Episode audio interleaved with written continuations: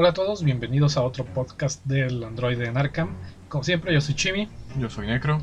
Y el día de hoy les vamos a cambiar un poco la jugada porque habíamos quedado que el podcast iba a ser de Castlevania, pero eh, acabamos de ver otra serie que coincide un poquito con los temas que vamos a tratar aquí.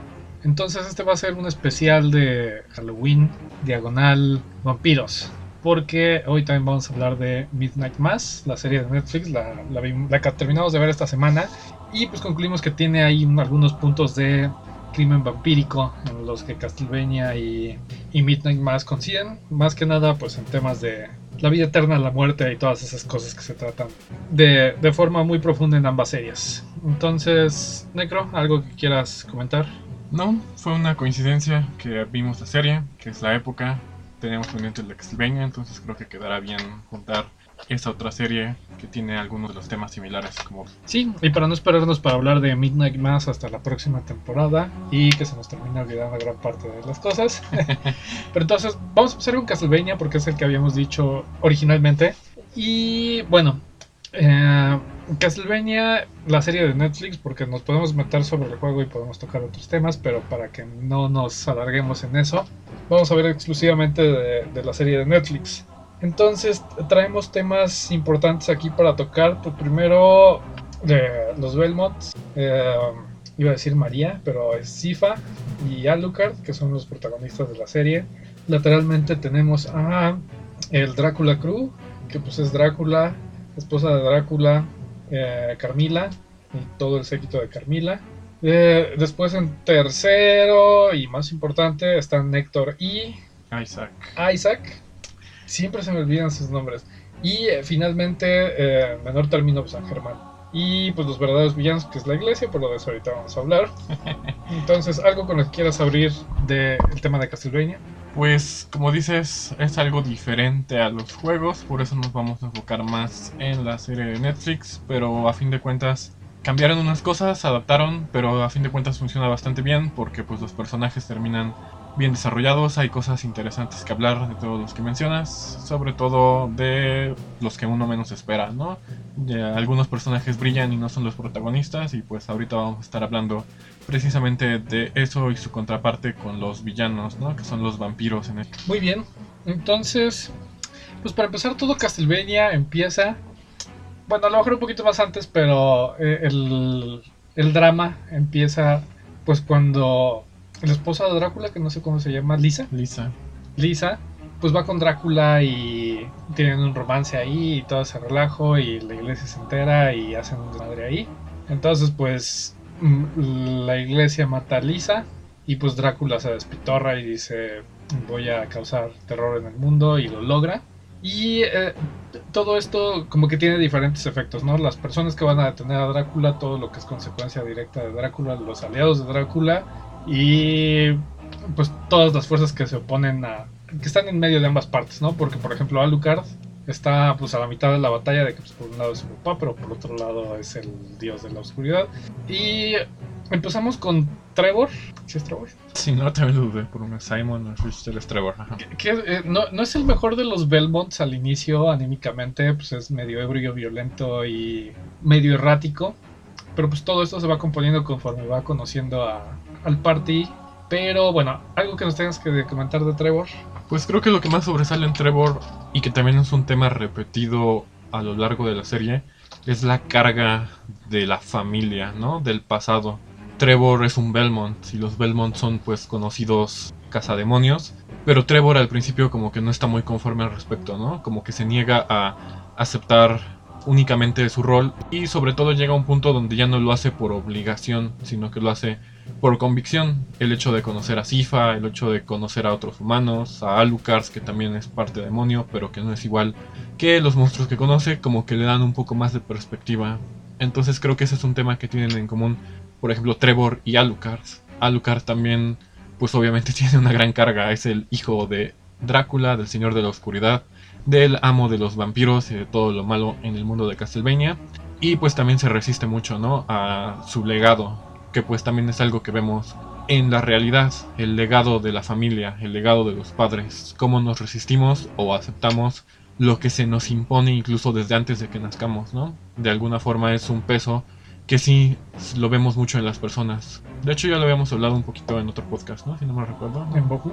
Ajá, el hecho de qué se espera de mí, si lo quiero aceptar o si quiero cambiar. Ambas pues tienen un, un peso bastante grave en las personas que tienen esta carga. Entonces ese es el punto importante de Trevor, la carga familiar que hay detrás de él. Muy bien, y eso es eh, pues, la parte de Trevor. Pero a fin de cuentas, si nos ponemos a pensar en los criminales en Castlevania, son Drácula, Héctor, Isaac, Carmila y la iglesia. A grandes rasgos, sí. Sí, no. Últimamente se ha empezado a popularizar eso de que la iglesia son los malos. Eh, bueno, siempre ha sido popular. Pero bueno, eh, el tema de los que cometen crímenes en el nombre de la iglesia, que pues terminando este vamos a hablar un poquito más de Midnight Mass, que pues básicamente esa es la trama de la serie. Si no lo han visto, eh, abusados, vamos a hacer spoilers. Entonces, primero se las recomendamos bastante. Para la época yo creo que es, una, es un buen momento de verla. Pero eh, ahorita vamos a concentrarnos en Castlevania. Porque, eh, ¿cuál es el fenómeno de las personas que cometen crímenes en nombre de algo divino, ¿no? Que, es el caso de lo de la iglesia. En su momento, pues fueron las brujas, de que las quemaban porque pensaban que eran del diablo, y han cometido un montón de barbaries. Eh, pues la conquista eh, ha hecho la iglesia. Pero bueno, yo creo que esas han sido como las principales y pues todos los crímenes de odio actualmente pues entre las personas que son diferentes al credo que comparte la iglesia, ¿no? Entonces, ¿qué nos puedes comentar de, estos crímenes eh, realizados de la gente, por ejemplo, aquí que mató a la esposa de Drácula siendo humana nada más por el simple hecho de relacionarse con Drácula? Sí, y de hecho ni siquiera es tanto por la relación con Drácula, ¿no? Lisa va con Drácula para que le enseñe medicina, para que le enseñe ciencia. Entonces, eso es lo que le molesta más a la iglesia, que alguien intenta aprender nuevos conocimientos, ¿no? Drácula le enseña sobre alquimia, sobre magia, pero también sobre remedios naturales, ¿no? Así que ni siquiera era tanto la relación que tenía con Drácula, sino que era más el hecho de que intentara conocer algo nuevo, hacer ciencia, y pues que sí es algo que pasó en la vida real, ¿no? Durante una época, si una persona decía que la Tierra era redonda y giraba alrededor del Sol, pero contradecía lo que la Biblia decía, pues lo quemaban, lo mataban, lo perseguían. También algo interesante es que ni siquiera son los sacerdotes, los jefes, los que realizan estos actos, sino que mandan a su gente, a los creyentes. Ellos no se ensucian las manos, pero ellos mueven las masas para que lo hagan por ello, ¿no? No es tan diferente a lo que hacía Charles Manson, así que Charles Manson y la iglesia tienen mucho más en común de lo que uno podría creer. Entonces, ¿qué es lo que pasa con estas personas? Es un fenómeno llamado desindividualización social. Cuando vemos que otras personas están realizando un acto y nosotros nos unimos como parte de él, se ha comprobado que las personas como que tienen un estado disociativo, es decir, por un momento pierden el control, pierden la culpa y pierden la noción del sí, es decir, se vuelven una masa, dejan de sentir culpa, dejan de tener inhibiciones, porque están viendo a otras personas que están haciendo lo mismo, y entonces es muy fácil, fácil unirse a este tipo de fenómenos. Es algo que pasa con la mente humana porque todavía tenemos como mente de manada. Al ver que otras personas están realizando un acto, es como normal acercarnos a ella y empezar a hacer los mismos actos. Entonces eso es algo que vemos en los linchamientos, en los saqueos y que vemos muy ejemplificado en este tipo de actos. Las personas que son parte de la iglesia, pues hay alguien que les está diciendo esto está bien, háganlo. Con que unas dos personas lo empiecen a hacer, otras se empiezan a unir y pues terminan por concretar el acto. Es algo llamado desindividualización social, que es un fenómeno que precisamente se caracteriza por eso. Se pierde la noción del yo y me vuelvo un nosotros, me vuelvo un grupo. Y es mucho más difícil notar que se está haciendo algo malo porque simplemente se está siguiendo a un grupo. Ok, es curioso que toquemos este tema en Castlevania porque me recuerda lo del Gran Falón. Pero, eh, primero, eh, tengo dos preguntas. ¿Por qué con la religión es más sencillo que esto pase? Y legalmente hay que proceder. Si yo soy un instigador y hago que la gente cometa estos crímenes, quien está cometiendo los crímenes son la gente. Yo nada más fui el instigador. Entonces, a la hora de investigar y procesar eso, ¿cómo legalmente cómo procede? Ok, hay preguntas muy interesantes. Primero, la religión es bastante curiosa porque en criminología tenemos algo llamado factores criminorepelentes y factores criminoimpelentes. Los criminorepelentes es lo que te aleja del crimen y criminoimpelentes es lo que te acerca del crimen. La religión curiosamente funciona como ambos, dependiendo de la persona. Para algunas personas la religión es un crimen repelente. Las personas que dicen está mal hacer esto, está mal pecar, porque es pecado, porque va en contra de Dios, etcétera, etcétera. Pero para algunas personas también puede funcionar como crimen impelente. Esto está en contra de Dios, lo tengo que castigar, lo tengo que censurar, tengo que ser violento con estas personas para que aprendan, tengo que expiar sus pecados. Entonces por eso es más fácil que la desindividualización social se dé en conjunto con la religión, porque está el fenómeno de la desindividualización y aparte está la criminoimpelencia de la religión. Entonces es una manera de torcerlo, de usarlo a favor, en este caso de las personas que pues este usan los séquitos, usan los grupos, usan el fanatismo de las personas. Y por otro lado también lo que dices resulta ah, relevante. Muchas personas precisamente piensan parecido a ti. Si yo formo parte de 50 personas que están linchando a alguien, que están quemando a Lisa, pues va a ser difícil que nos castiguen a todas, ¿no? No, no creo que haya 50 policías para llevarnos a todos, para detenernos a todos. Entonces la realidad es que cuando hay un linchamiento, se castigan a muy pocas personas de las que realmente intervienen. Porque pues no hay poder humano para identificarlas a todas, para ver en qué medida participaron, ¿no? Hay personas que solamente estaban gritando o que solamente pasaron una antorcha. Entonces sí es un poco difícil determinar la responsabilidad legal. En teoría sí se debería de hacer, ¿no? Existen figuras como ah, la complicidad y el encubrimiento, que dice que sí, que aunque tú solamente hayas estado viendo y no hayas hecho nada, o que simplemente hayas ah, cargado una herramienta, igual te deberían castigar por ser parte del crimen. Igual existe autor intelectual y autor material. La persona que da las órdenes también debe ser castigada. Pero la realidad es que es difícil que pues estos crímenes se castiguen por lo que te digo. Son muchas personas, realmente es difícil identificar el rol de cada una, ¿no? Sobre todo en tiempos como de Castlevania, no había cámaras, no había celulares. Hoy en día pues ya tenemos esa facilidad, ¿no? Pasa algo así, alguien lo graba y pues sí se ve más claramente quién hace qué. Pero pues en tiempos antiguos como la Inquisición o Castlevania, la época que Castlevania nos presenta, era mucho más difícil de identificarlo. Así que pues por eso se salían mucho con la suya, por todos estos aspectos. Ok, y te voy a hacer una pregunta difícil y hasta controversial.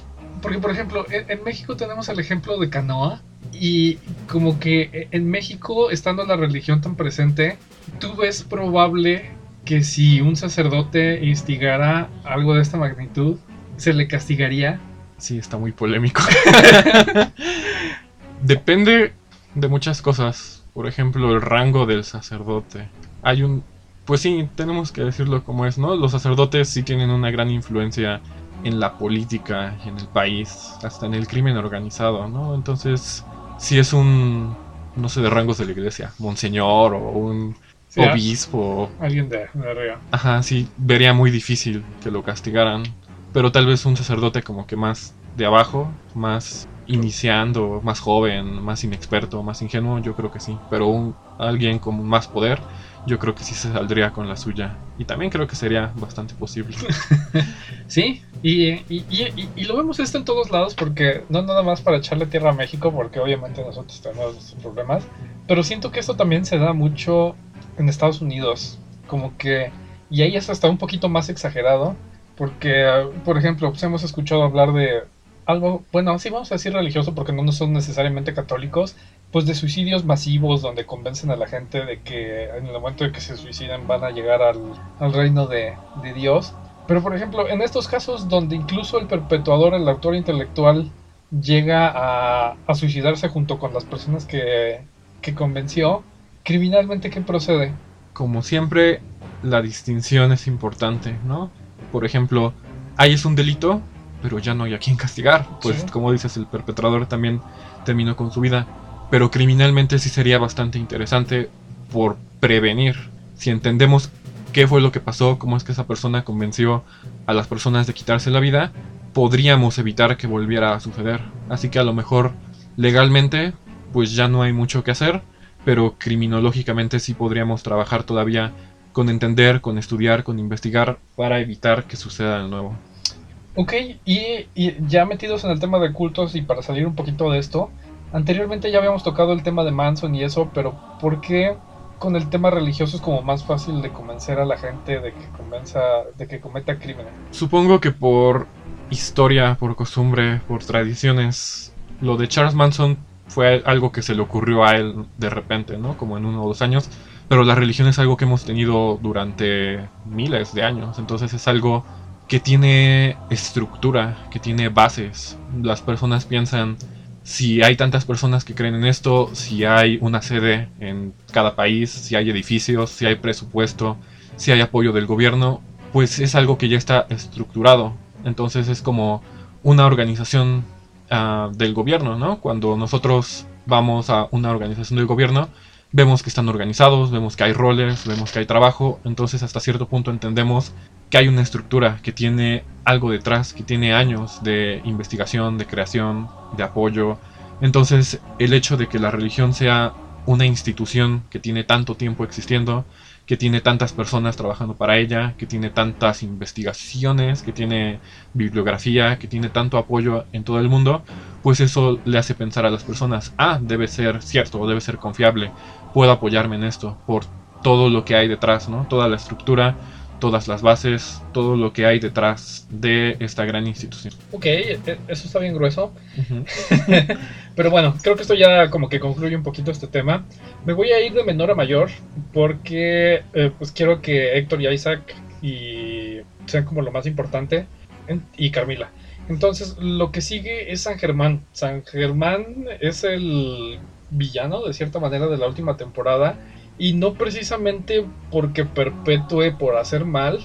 O sea, San Germán todo lo que hace es porque pues la esposa se le fue a otra dimensión y pues prácticamente movió cielo, mar y tierra, eh, literalmente, eh, pues para traerla de regreso y al final cuando ve las consecuencias de que es como que, ay, traje la muerte al plano terrenal, se arrepiente y ayuda a los Belmonts y todo eso, pero en todo ese tiempo está cegado y él no le importa fregar a quien fregar.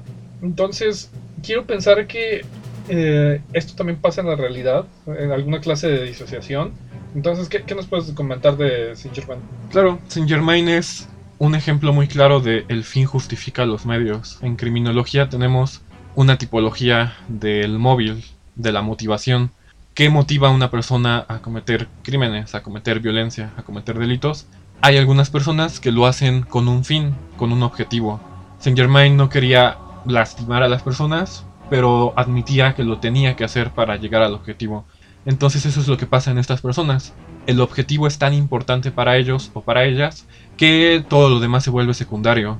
Quiero cumplir esta misión, necesito salvar a mi esposa del corredor infinito, entonces no me importa quién lastime para lograrlo, no me importa a quién pase a traer mientras yo cumpla con mi objetivo. Y como dices, si es algo que pasa en la realidad. De hecho, mucha de la criminalidad cotidiana responde a esto, ¿no? Por ejemplo, mi familia necesita comer, tengo que mantenerlos. Entonces, ese es mi objetivo. Es tan importante que no me va a importar si lastimo a otras personas, si lastimo a otras familias, con eh, cumplir ese objetivo. Entonces, eso es lo que pasa con estas personas el objetivo se vuelve tan importante en sus mentes que todo lo demás se vuelve secundario. Hay una prioridad y todo lo demás no importa que se violente, no importa que se vaya en contra de la ley, no importa a quién se lastime, mientras, mientras se cumpla con el objetivo. Entonces Saint Germain sería eso, un misionario de móvil. Ok, y, y, lo que me llama la atención de San Germán es que al final, ya que cumplió con la misión y ya que vio lo que le hizo, como que viene todo el arrepentimiento. ¿Este proceso psicológico también pasa en la vida real? Sí, muchas personas ya cumplieron el objetivo y se dan cuenta de todo lo que hicieron, entonces se ponen como a comparar.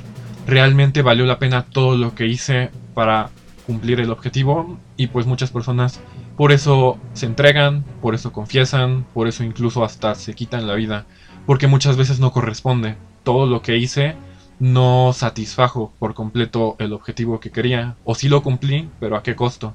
Pero muchas veces la realización llega hasta el final, ya que ven su objetivo realizado, ya es como algo material, algo tangible. Entonces en ese momento ya se pueden dar cuenta de todo lo que hicieron y llega este choque de realidad en las personas.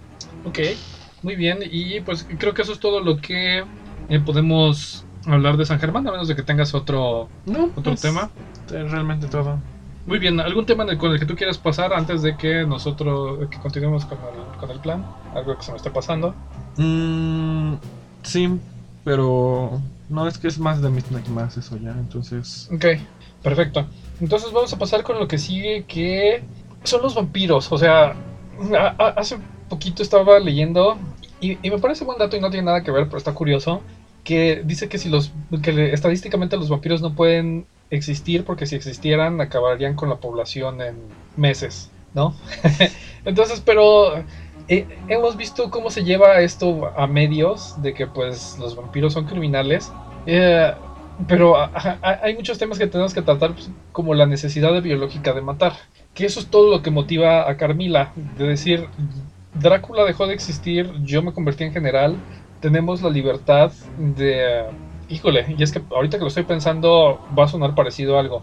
¿Cómo yo justifico el genocidio? Entonces, eh, Carmila bien pudo haber sido alemana.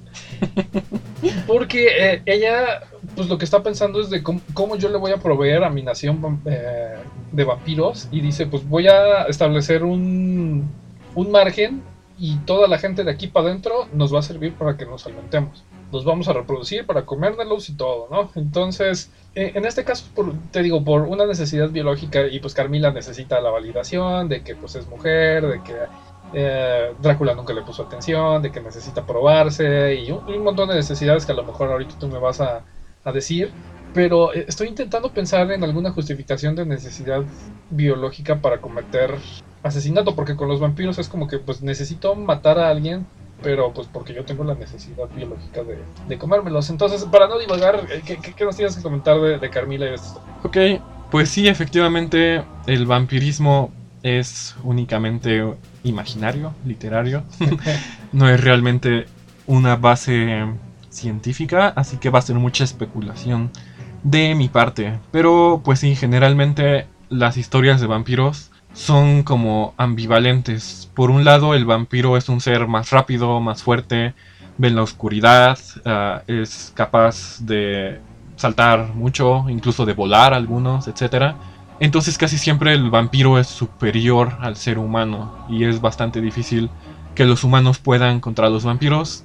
Y siento que en Castlevania lo equilibran bastante bien, porque a pesar de que los vampiros tienen todas estas ventajas, también tienen bastantes Desventajas. Primero, los vampiros tienen como más aumentado su instinto, su parte animal, lo que dices. Necesito comer para sobrevivir.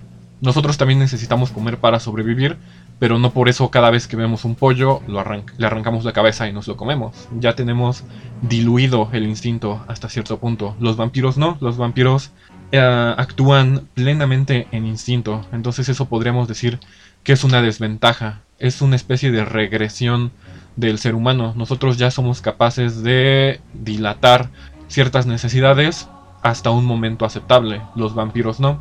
Y ahí sería como lo que dices, ¿cómo justificas el homicidio? Pues por instinto, los vampiros ya no son capaces de controlar, de mediar este aspecto que ellos tienen. Son completamente eh, dependientes de que cuando ven a una persona y tienen hambre, pues proceden a matarla, a comérsela, etc. Y pues eso realmente sí representa la desventaja. No son capaces de cultivar, de hacer granjas de seres humanos, porque no tienen la capacidad de demora. El vampiro lo quiere todo inmediatamente. Así que ese es un punto importante que también en los seres humanos juega un rol importante, la capacidad de demora, la tolerancia a la frustración, el hecho de saber que si en este momento no tengo algo que quiero o que necesito, puede llegar después, puedo esperar, puedo tener paciencia para cumplirlo posteriormente, no todo es vital. Así que es una capacidad que los seres humanos desarrollamos para convivir mejor en sociedad. Los vampiros no tienen eso, no tienen capacidad de demora. En cuanto quieren ah, consumir a un ser humano, en cuanto quieren consumir sangre, lo hacen, lo matan, lo Ah, incluso también podremos pensar, a lo mejor muerden a un ser humano, pero no lo matan. Podrían guardarlo para estarlo consumiendo varias veces, pero nuevamente son incapaces de eso, porque se pierden en el momento. Son completamente instintivos y es una regresión animal incluso en el caso de los vampiros. Ok, y, me, me puse a pensar ahorita que estás comentando esto. ¿Hay alguna clase de lesión cerebral que nos haga regresar a este instinto primario?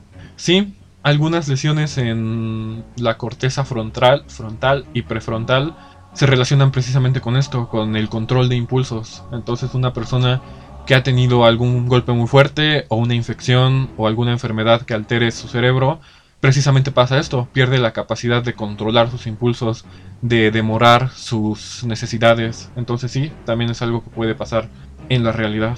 Ok, entonces lo más cercano que tenemos a un vampiro en la sociedad es alguna clase de trastorno eh, congénito adquirido.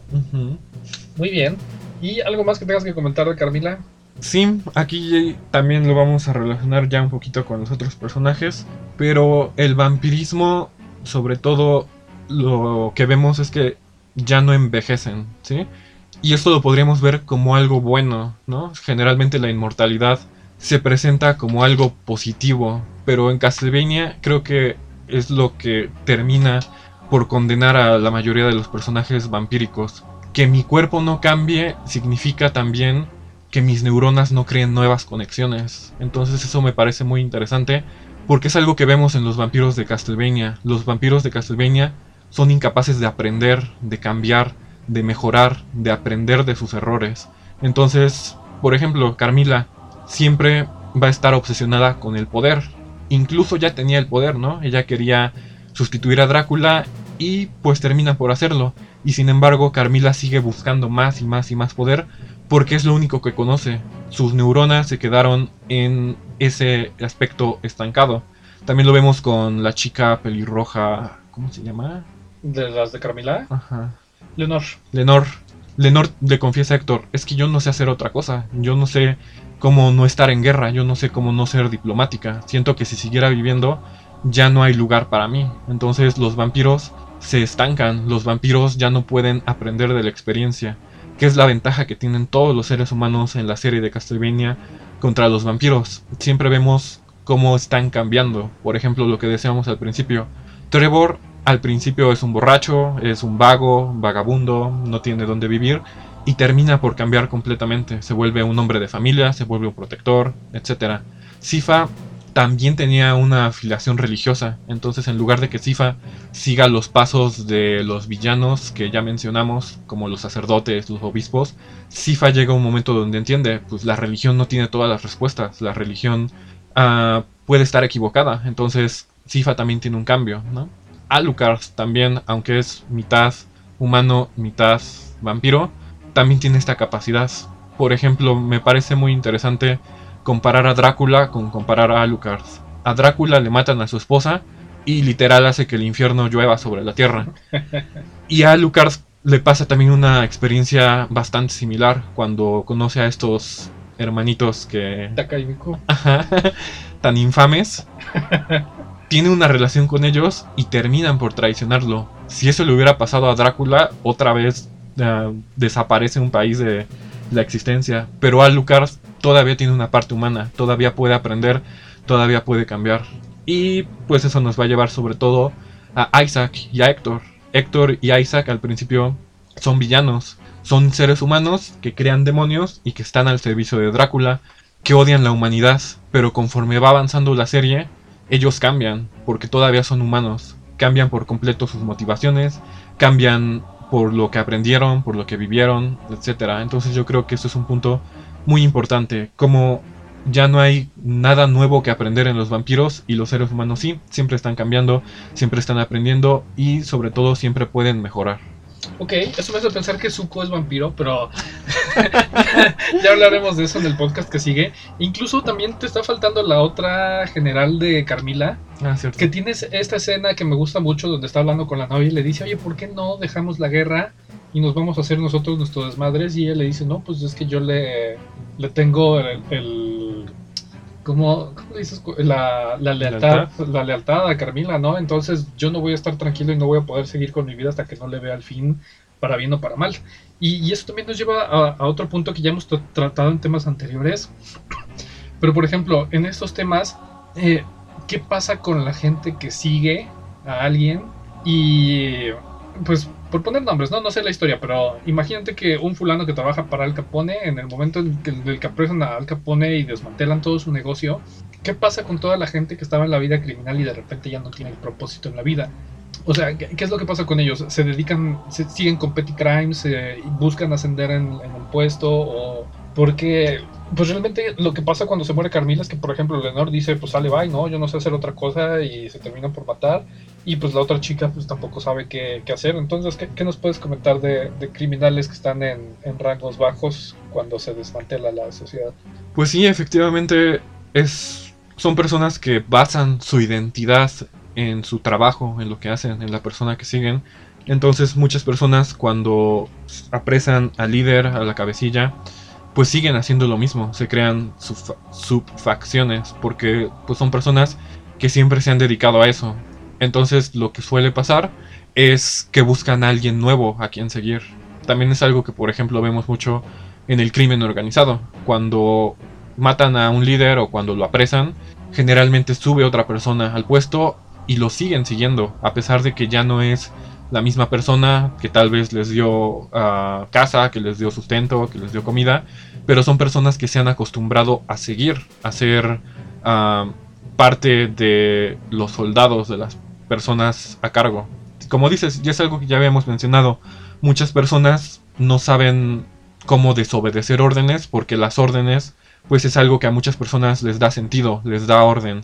Si alguien me ordena lo que tengo que hacer, pues yo no tengo que estar pensando cuál es la mejor forma de sobrevivir, de subsistir, y prefiero que alguien me ordene, me es más fácil. No me importa si me ordena que mate, que lastime, mientras le dé un sentido, mientras le dé un orden a mi vida, yo lo voy a seguir.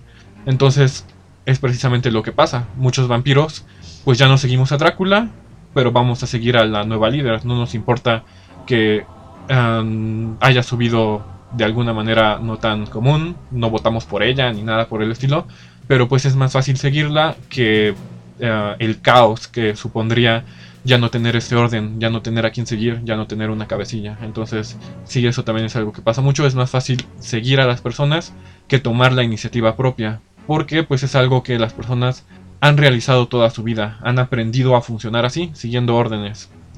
O realizar algo por sí mismos les resulta extraño, les resulta imposible, les resulta casi ajeno. Ok, eso está bastante interesante. Y bueno, ahora sí, ya venimos al quita. Se según yo, ya lo único que nos falta son Héctor y Isaac. Uh -huh. Entonces, estos son los dos mejores personajes de. Los mejores dos personajes de, de, la serie de Castlevania, a mi parecer, a menos de que tú creas algo distinto. Porque están ahí desde el principio y son los que, a mi parecer, tienen mejor desarrollo de personaje y los que mejor son para externarlo durante la serie, porque a lo mejor no vemos tantos monólogos o pláticas de, de Alucard o de Simon y Sifa como lo vemos de Héctor y de Isaac, ¿no? Eh, Isaac se sienta a hablar con el hombre mosca, a, a, filosofar de su vida y pues yo no recuerdo ninguna escena de Belmont que se me haya quedado así. Ándale. Entonces, ¿qué, ¿qué, qué, nos puedes comentar de, de Héctor y de Isaac? Porque son personas que siempre digo que son arcos de redención y me terminas corrigiendo, pero en este caso sí lo veo así porque son criminales, o sea, son gente que tuvo una experiencia traumática que los hizo odiar a la humanidad y aliarse con una persona para llevar a cabo esta, esta misión y decir pues a la verga con la humanidad y pues nos vamos a dedicar a matarlos y a instrumentar a la gente que quiere ir contra ellos. Y en algún punto se dan cuenta de que pues están haciendo mal, eh, se van por ambos lados, eh, Héctor acaba en la esclavitud de, de Leonor, pero pues aún así sigue teniendo el crecimiento de decir, pues China, a lo mejor me equivoqué tomando esta postura con Drácula, y mucho tiene que ver con esto que dices de que como seres humanos tienen la capacidad de creer y ir aprendiendo, y ven muchas de las cosas que hacen Carmila, Leonor y las demás, y Isaac de todo lo que pasó con Drácula, de decir, pasó exactamente lo contrario de lo que acabamos de decir ahorita, ¿no? Eh, Isaac dijo, se murió Drácula, ahora qué chingados voy a hacer con mi vida. Entonces él busca volverse el, el, nuevo Lord. Y en todo ese camino viene un autodescubrimiento de decir, pues a lo mejor, mi, bueno, no a lo mejor, se da cuenta de que sus objetivos estaban mal alineados a lo que él de verdad quería, que era vivir una vida tranquila y ser feliz. Y todo el camino que recorre para hacer eso. Entonces, ¿qué, qué nos puedes comentar de Héctor y Isaac? Sí, en este caso sí estoy de acuerdo. Que ejemplifican muy bien la redención. Realmente sí creo aquí que hay un cambio y que es precisamente la contraparte de los vampiros. Precisamente por eso son personajes tan interesantes. Porque a pesar de todo lo que vivieron, pues terminan por cambiar por lo que van viviendo a lo largo de la serie. Isaac se enfrenta al Gran Falón y a todo esto y se da cuenta precisamente no solamente creo monstruos, también creo seres pensantes, seres vivientes. Entonces a lo mejor si no me gusta la sociedad, puedo modificar la sociedad, puedo eh, crear mi propia sociedad de monstruos pensantes que filosofan. Pero es una sociedad a fin de cuentas, ¿no? Puede eh, servir como líder, que prácticamente es lo que lo inspiraba de Drácula. Isaac veía a Drácula como un líder, pero también como un líder no tan religioso, sino más pensante. Entonces eso es algo que me agrada de Isaac, que al principio pensamos que cuando se junta con Héctor se van a matar entre ellos, pero cuando termina por encontrarse a Héctor es como que pues ya no te quiero matar porque aprendí que hay otras formas, de que no todo es violencia, de que puedo vivir de formas pacíficas, de que puedo crear vida, de que puedo ayudar a las personas, ayudar a mis monstruitos.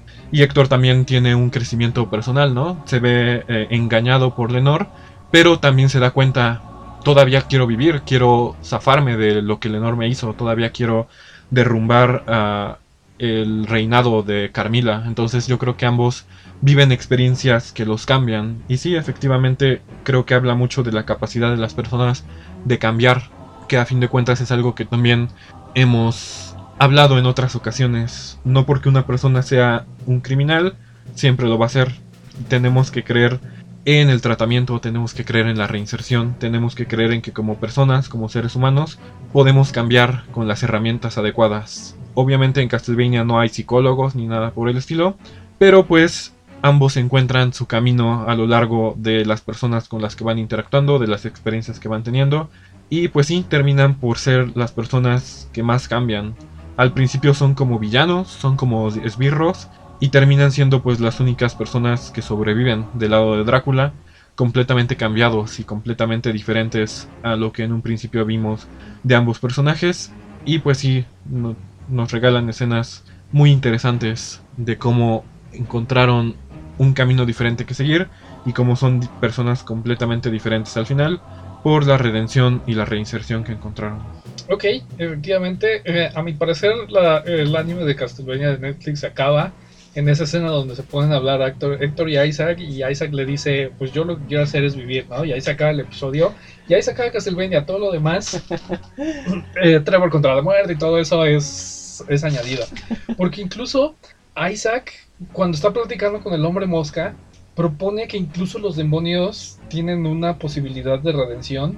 Porque el hombre mosca le dice, ¿vamos a seguir peleando o qué pedo? Y es como que dice, no tienes que pelear Dice, pues es que nosotros toda nuestra vida hemos pensado que lo que tenemos que hacer es vivir para pelear y vivir para la violencia. Y se pone ahí eh, eh, a platicar con el hombre mosca mientras están comiendo moras y se ponen existencialistas. Porque incluso Isaac piensa que no solo la redención puede ser de él, sino de las personas que puede ayudar a través de, de las capacidades y los poderes que tiene. Y, y, y todo esto, o sea, porque tenemos los dos ejemplos que llegaron al mismo fin, de que Héctor llegó a eso a través de la convivencia con otras personas y se dio cuenta a través de lo que vivió bajo la esclavitud de Carmila, de lo que quería él en la vida. Y Isaac por el otro lado se dio cuenta completamente solo. Eh, Isaac empezó el peregrinaje y empezó a buscar gente, empezó a buscar conocimiento. Y a fin de cuentas los dos llegaron al mismo cuarto, al mismo punto, a las mismas conclusiones bajo dos eh, circunstancias completamente diferentes.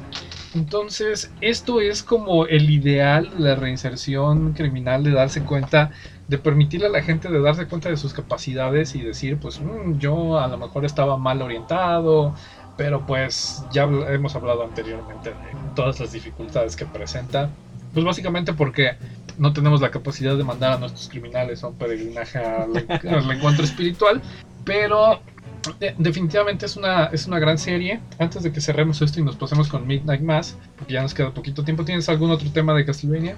No, creo que eso es todo lo que tengo de Castlevania. Y todo lo demás es de Midnight Mass. Perfecto, entonces si no han visto Castlevania, véanla. Uno piensa que es una serie de, de madrazos, de golpes, de matar hombres lobo y vampiros y todas esas cosas. Y en realidad es un punto existencialista bastante fuerte y, la animación está muy buena y todo, entonces si no han visto Castlevania, véanlo.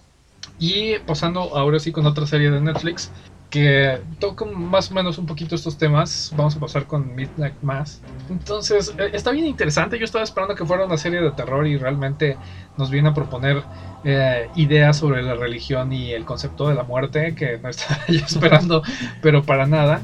Pero me, llamó la atención que desde el punto criminal no habíamos eh, hablado en otros podcasts, o no detalle al menos, de lo ponzoñosa que es la religión porque a fin de cuentas, eh, el, verdadero villano de esta serie es esta señora que se sabe la Biblia de arriba para abajo. Ahorita se me olvidó el nombre. Creo que es Beb o algo así. Lo acabamos de ver y no me acuerdo.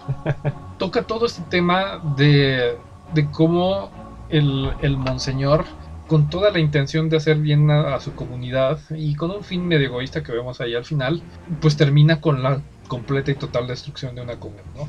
Entonces todo se ve muy viable, incluso si no hubiera el factor sobrenatural aquí, sí veo posible que e, esto pase en la realidad, pero... Eh, y bueno, les avisamos que vamos a hacer spoilers, si no han visto Midnight Mass, aquí es donde tienen que parar. ¿Qué nos tienes que contar de, de, Midnight Mass desde el punto de vista criminológico? Pues en Midnight Mass vemos algunas cuestiones bastante similares en Castlevania en cuanto a los actos que cometen las personas porque siguen órdenes o porque están desindividualizados, pero también hay otro punto importante en Midnight Mass, que es la búsqueda de pertenencia y de aceptación. Los seres humanos tenemos la necesidad de crear comunidades, de encontrar a personas que compartan nuestros intereses, nuestros valores, de formar parte de una comunidad. Entonces en Midnight Mass vemos una islita donde hay muy poquitas personas, ¿no? Y pues su sentido de identidad lo encuentran en la religión. La mayoría de personas pues son católicos, cristianos o lo que sea que sea esa religión. Y pues las personas crean sus vínculos basadas completamente en esto. Las personas que no comparten estas ideologías pues son marcadas como diferentes, son aisladas. Entonces, por ejemplo, el sheriff y su hijo eh, sí son parte de la comunidad, pero vemos muy claramente cómo los separan, cómo los aíslan, porque pues no van a misa, no comparten las mismas creencias, etc. La doctora también en un principio es alguien de preferencias sexuales que el catolicismo todavía no acepta por completo y pues por eso también la marcan, ¿no? También la aíslan, constantemente la están juzgando, solamente la van a ver cuando necesitan atención médica, pero realmente no le invitan tanto a cuestiones de la comunidad. Entonces, ese es un, una necesidad que tenemos como ser humanos, sentir, sentir que pertenecemos a algo, que pertenecemos a un grupo, y en Midnight más vemos eso, la religión, y como algunas personas, para seguir formando parte de la comunidad, no les importa lastimar, no les importa cometer crímenes, porque prefieren eso que ser aislados, que ser separados de la comunidad, del grupo, de aquellos que los aceptan y que los hacen sentir como iguales. Ok, y, este es un tema bastante fuerte e importante que a lo mejor ahorita vamos a retomar, porque también me viene a la mente, y no recuerdo si ya lo hemos tratado anteriormente, tocan el tema de qué pasa con la eh, criminalidad accidental, porque el, borrachín del pueblo un día se salió y disparó al aire y le pegó a la niña en la columna y la dejó paralítica. Y el otro compadre, pues, borracho, atropelló a, la morrita y la mató. Y, ambos eh, viven su penance de, forma diferente. Eh, el, que vive en la isla, yo creo que es el que la tiene más complicada. Porque eso lo hizo separarse de la comunidad. la comunidad lo, lo segregó y aparte de tener que vivir con lo que hizo y de ver a la niña en la silla de ruedas, tiene que vivir con el hecho de que la comunidad le dijo vas a seguir viviendo aquí pero hasta para allá y eso le hace imposible recuperarse de, su alcoholismo, de construir, eh, de retomar sus relaciones porque dice que pues eh, mientras todo esto pasó pues la hermana que se fue al mainland eh, se murió y no la fue a ver y se desconectó por completo y por el otro lado está este compadre que tiene la oportunidad de regresarse a su casa, pero tiene problemas, uno, para dormir, porque siempre que quiere dormir ve a la morra a la que mató en el estado en el que la mató. Y pues está toda la culpa, todo lo que, lo que sueña, eh, sus problemas de reinserción a la comunidad, pues porque no tiene trabajo, no sabe qué hacer, todo el mundo sabe que pues asesinó imprudencialmente a alguien, hasta con su papá, ¿no? Tiene una relación bastante complicada de que incluso en la familia existen esos estigmas y la separación de que pues mm, le tengo prejuicios a mi hijo porque mató a una persona, ¿no? Y incluso en la escena en donde están en el barco se ponen a platicar de decirle pues yo siento que lamento haberme comportado así, pues para mí no es sencillo saber que pues, tú mataste a alguien y verte me hace recordar que a lo mejor yo hice algo mal y, esto hace más complicado que, que este compa se reintegre socialmente, se reintegra a su familia, encuentre un lugar de pertenencia y es hasta que como que se empieza a llevar con Erin que empieza el proceso de sanación hasta que empieza a tomar las, mm, las sesiones de Alcohólicos Anónimos con el padre que eh, empieza como a florecer un poquito y me gusta mucho esto porque son dos cosas que nosotros hemos insistido hasta el cansancio que aunque formalmente no es terapia, él hizo dos cosas bien importantes que siempre repetimos. Buscó con quién acompañarse para platicar de sus penas y buscó ayuda en el aspecto que lo hizo cometer el crimen, ¿no? Que es el de ir a Alcohólicos Anónimos, que aunque tiene el, tono ahí religioso, pues por lo da el, el monseñor, y empiezan con la oración y todo eso, pero pues a fin de cuentas los pasos siguen siendo los mismos, ¿no? Perdonarse uno mismo, buscar cómo enmendar las cosas, y esta oración que dice, ¿no? Para aceptar lo que no puedo cambiar, para tener la fuerza de cambiar lo que sí se puede y todas esas cosas.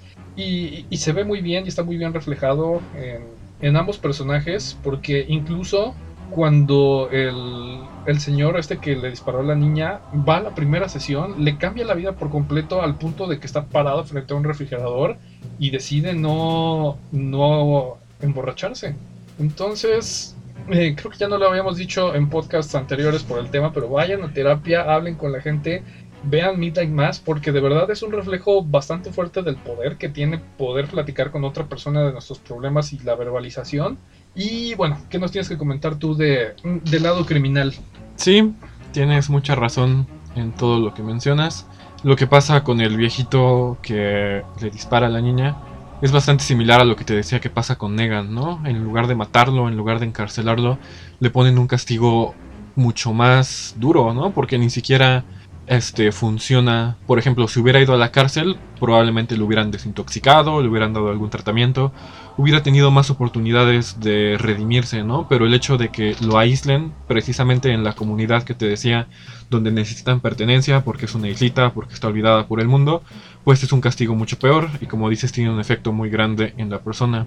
Y también algo importante que hemos mencionado es que ah, para cambiar a alguien no necesariamente no únicamente es trabajar con esa persona, sino que también es trabajar con su núcleo. Entonces es lo que vemos con Flynn, creo que se llamaba el pseudo protagonista, que a lo mejor él en la cárcel pues sí empezó a cambiar algunos aspectos, pero su papá, su mamá, su hermano pues realmente también debieron tener algún acompañamiento para saber cómo tratarlo, cómo reaccionar ante él, cómo ayudarlo, porque su mamá lo sigue tratando como si nada, su papá lo distancia y su hermano prácticamente no vemos que haya convivencia con él. Entonces cambiar a alguien, reinsertar a alguien no es únicamente trabajar con esa persona, sino que trabajar también con su familia, con las personas que tiene cerca. Entonces eso también es algo que vemos deficiente en el sistema penitenciario, ¿no? Sobre todo porque pues ahí estaba separado, vivían en una isla para castigarlo lo tuvieron que mandar al continente, entonces obviamente no había forma de trabajar con su familia y eso también hace que sea difícil para él reinsertarse posteriormente. Y pues sí, efectivamente, eh, de hecho él al principio le menciona al padre, yo no soy cristiano, yo no soy católico, pero sí estoy buscando formas de cambiar, entonces tiene que ver con formas más cognitivas, formas más de condicionamiento que le dice, de esto de me enseñaron a identificar la voz adictiva que hay en mi interior, cómo suprimirla, etcétera. Entonces sí, realmente vemos que está trabajando, que está intentando cambiar por lo que pasó. Y pues sí, el monseñor también ayuda por lo que dices, a lo mejor tiene tintes religiosos, pero alcohólicos anónimos y todos esos pasos pues también han funcionado a lo largo de la historia para reinsertar a estas personas, para ayudarlas, para disminuir la adicción. Entonces sí, vemos factores importantes de redención, vemos factores importantes de reinserción y de cómo las personas pueden cambiar a pesar de que hayan hecho algún eh, crimen. Nuevamente retomando hace rato lo de Isaac y Héctor, tenemos que creer que las personas pueden cambiar porque pues es parte de esto, no únicamente castigarlas, no únicamente olvidarlas, no únicamente matarlas y ya, sino que también intentar que las personas podemos cambiar, que podemos darle una oportunidad, de que podemos trabajarlo, etcétera. Ok, y quedan dos criminales antes de que empecemos a cerrar porque ya se alargó un poquito. El primero es el, Monseñor. Eh, eh, este es un tema bastante interesante porque es el, el opuesto a Beb, porque el Monseñor piensa que está haciéndole bien a su comunidad y en el momento en el que le disparan en la cabeza y está tirado recuperándose y ve como Beb agarra a la comunidad y los desvirtúa por completo de lo que él quería, de que se da cuenta de que la cagó bien duro. Entonces, e, él estaba completamente de que su credo y de que sus principios justificaban lo que estaba haciendo, como comentaste hace rato, de los, del fin justifican los medios, pero fue un punto del autoengaño en el que él se dio cuenta de que pues estaba mal orientado. En este caso nos tienes que comentar algo porque aunque el eh, bueno creo que es lo mismo que comentamos hace rato no porque aunque el fin justificaba los medios cuando ya todo se despitorró se dio cuenta que pues ya había eh, valido verga todo. Entonces algo más que nos tengas que comentar adicional del monseñor no efectivamente el monseñor es el Saint Germain de esta serie. Literal la motivación es prácticamente la misma y al final se da cuenta de chin ya la regué ahora qué hago no queda más que resignarme etcétera y pues también ah, todavía está el sentido de ayuda, ¿no? Porque como tú alguna vez mencionaste, a una niña que no puede caminar, de repente le das la oportunidad de recuperar esta función que había perdido, ¿qué tanto vas a cuestionar de dónde viene, ¿no? Si realmente está haciendo un bien. Ahí es donde la criminalidad se vuelve un poquito gris, ¿no? Porque hasta ese, hasta ese punto no podemos negar que pues sí ayudó a los papás, que ayudó a la niña. Así que pues todavía como es algo sobrenatural y obviamente un vacío eh, del derecho bien cañón, el vampirismo y la conversión, pues obviamente no, no está bien definido. Él todavía tenía esta intención de ayudar, él tenía un plan de cómo salvar a su comunidad, ¿no? Él todavía creía en los milagros, creía en Dios, creía, creía en la providencia, en la resurrección, etcétera, etcétera, en todos estos conceptos religiosos que estaba un poquito alterándolos para que eh, justificaran su narrativa, pero a fin de cuentas el monseñor todavía quería ayudar a su comunidad, ¿no? Era, es una comunidad que había sufrido un, una gran, grandes tragedias, grandes pérdidas de su sustento, de los derrames, de las propiedades. Entonces él todavía tenía la intención de ayudar a las personas y bajo esto comete el crimen, nuevamente guiado por sus objetivos, que él creía que el fin justificaba los medios, hasta que pues obviamente se da cuenta de que no era realmente todo tan sencillo y tan milagroso como él creía. Ok, y finalmente está esta señora Bev que tiene el mismo final trágico pero hasta el final, final, final, final, tanto de la serie como de su vida. Pero es una hija de la chingada, o sea, de verdad, es un, es un villano de esos que dices, en cada escena que tiene quieres que se muera o que alguien la mate, porque de verdad es bastante odiosa. Pero a, lo largo de la serie, cuando eh, empieza, bueno, eh, eh, nunca nos muestran el antecedente de la serie, pero ella sabe que tiene el poder incluso como para de en la comunidad hacer cosas horrorosas como matar al perro del, del señor este que le disparó a la niña y de ahí va escalando. Son muchos temas de, de crímenes de odio y de cómo justifica ella misma con los escritos y con la educación que, que tiene eh, para hacerse ella la buena cuando de verdad está cometiendo cosas bastante horrorosas y ella nunca sale del autoengaño.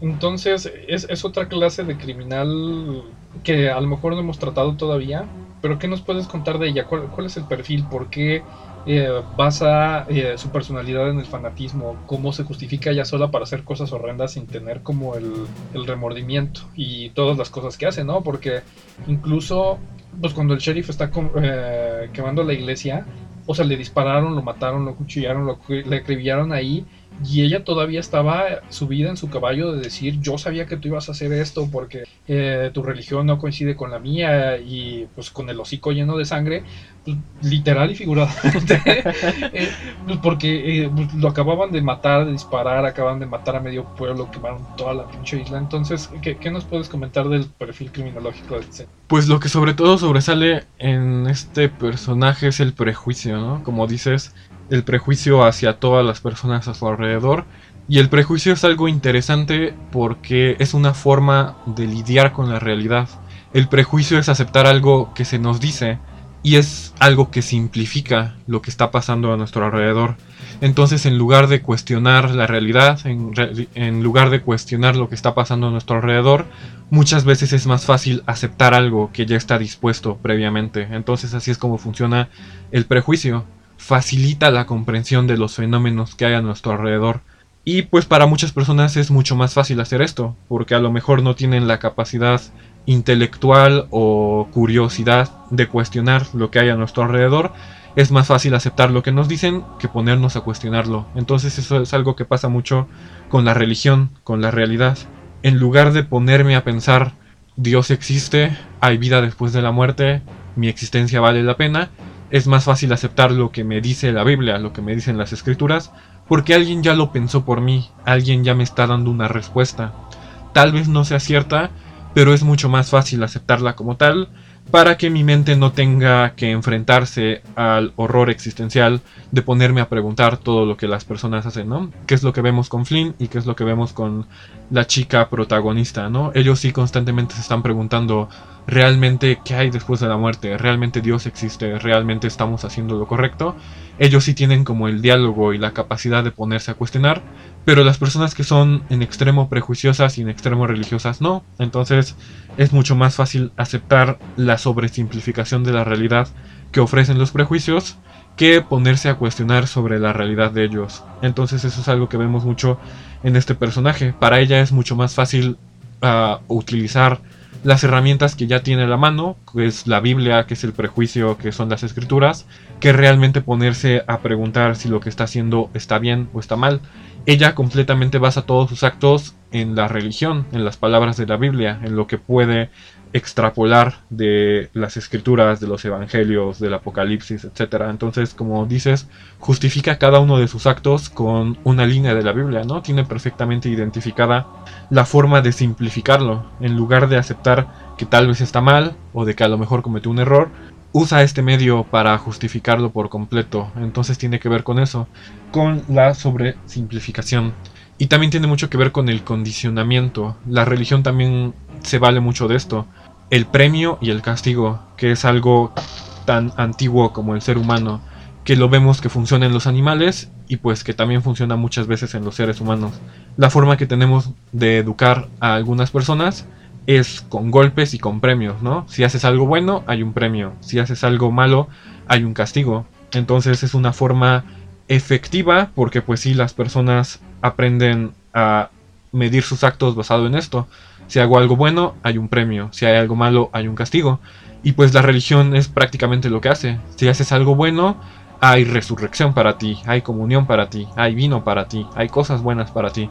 Pero si haces algo malo, hay pecado, hay infierno. Entonces se basa mucho en esto, en el condicionamiento básico del premio y del castigo. Y pues también es algo que esta mujer este, usa muy bien a lo largo de toda la serie, ¿no? Por ejemplo, con los papás de la chica que pudo volver a caminar, son de los primeros que se enteran de lo que realmente está pasando y sí los vemos impactados, sí los vemos dudar, pero ella rápidamente se aprovecha de esto de pues gracias a esto su hija puede caminar de nuevo, es un premio para ustedes, ahora tienen que actuar al respecto o se los podemos quitar, ¿no? Entonces se aprovecha mucho de esto, del premio, del castigo, del temor al infierno, de la... Ah, resurrección, de la segunda venida de Cristo, de la sanación, etcétera, etcétera. Entonces el condicionamiento es una herramienta que tristemente funciona y que sigue siendo usada por muchas personas. Aquí vemos cómo se explota desde un punto de vista religioso, desde un punto de vista católico, y que esta mujer lo hace bastante bien. Sí, y, a mí lo que me intriga es el perfil de ella, porque en realidad nadie la traga, es una persona bien odiosa, pero ella solita se inserta a la sociedad y, lo que me intriga es que cómo una persona llega a ser así. aquí, ¿cuál es el, Bueno, que no vemos nada de anterior de ella, ¿no? Eh, queremos suponer que, pues para empezar, la infancia, ¿no? Que, en el, que tuvo una educación ultra religiosa que la hace, no la hace tener personalidad fuera de eso. Pero, ¿por qué? Eh, bueno, y es una necesidad de pertenencia, pero su propio carácter hace que ella solita se inserte a la sociedad y el poder que le confiere la iglesia, porque ni siquiera es nada ahí, ¿no? Porque los monaguillos son los que ayudan y eso, pero pues no da catequesis, no da... e- Ella es como la autonombrada responsable de, temas de la iglesia y, y- eso es como que lo que le hace el ruido al sheriff de decir que aunque él tiene un argumento muy bueno de por qué no introducir el- la religión católica en la educación pública, y aunque todo mundo le da la razón a lo que dice, ella le dice, pues no, porque este es mi lugar y te chingas, ¿no? Y todo el mundo dice, ah, sí, sí, sí, sí, muy cierto.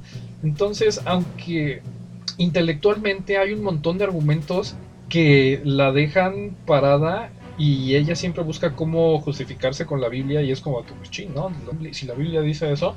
Eh, entonces, tú, ¿cómo- ¿cómo la ves en, en ese tema de- de- del perfil? ¿Por qué no cambia? ¿Por qué siempre es como eh, dura? ¿Por qué eh, ese, la, la pedantería, ¿no?